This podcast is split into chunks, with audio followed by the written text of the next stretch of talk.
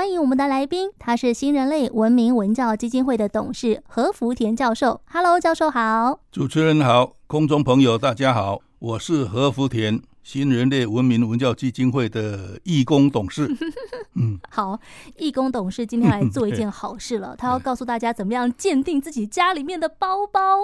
教授，你不是来讲这个中华文化、跟教育、跟家庭关系、跟这个社会观察的？什么时候你也卖包包了？真包还是假包？这个你也会？嗯，我今天要跟各位分享的就是我母亲的口头禅里面讲：你是金包还是假包？这个因为牵涉到北宋的一个大臣叫包拯，就是包青天哦。如果我们说清官是谁，人家一定第一个先想到包公、包青天。所以包青天的戏剧啊，怎么演就是怎么轰动。不管你题目叫什么，只要牵涉到包拯，通通是很多人看哈。里面有一出叫做《狸猫换太子》。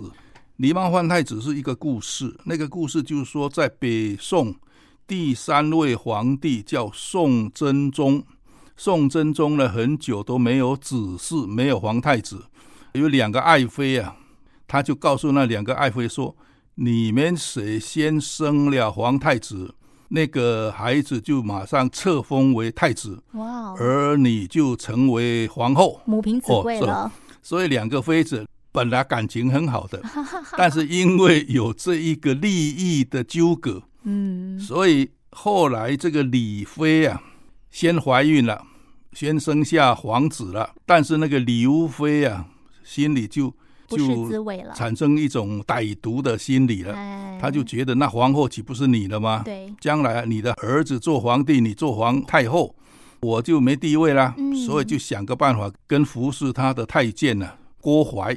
设毒计，用狸猫来换掉那个太子，去告状说是李妃生了一个妖怪。嗯，呃，所以这个皇上也没有查清楚，就把李妃关到冷宫里面去。刘妃一不做二不休，他说这个还是不能留他，就放一把火把冷宫冷宫烧掉。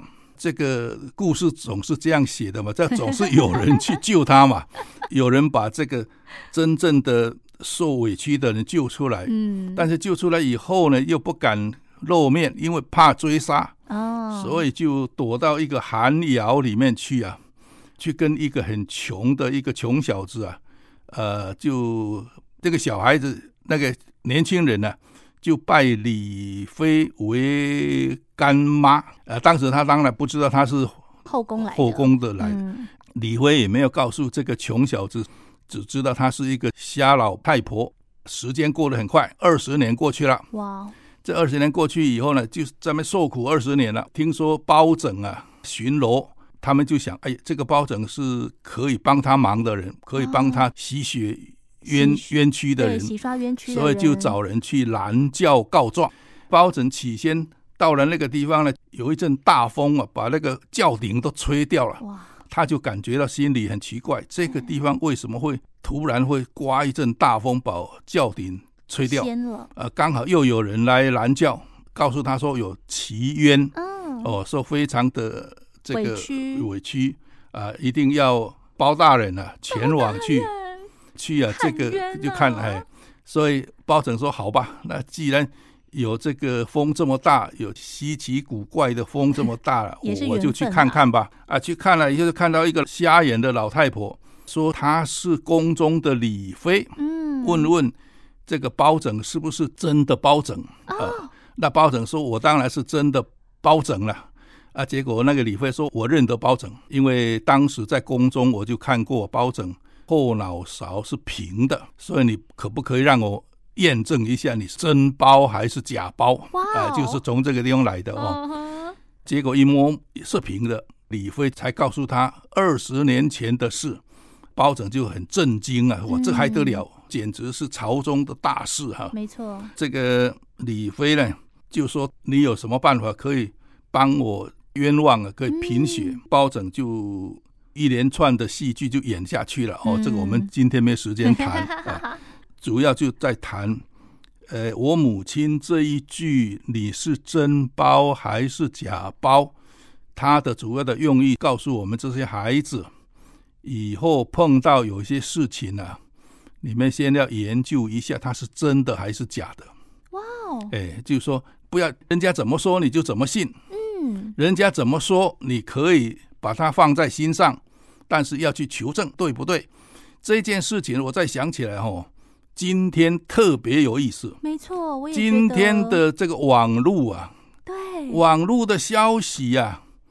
呃，有一次我在手机上有人传一个有关政治方面的意见，说是对方如何坏如何坏啊！我一想，哎，怎么可以这样做？嗯，真的是不对的。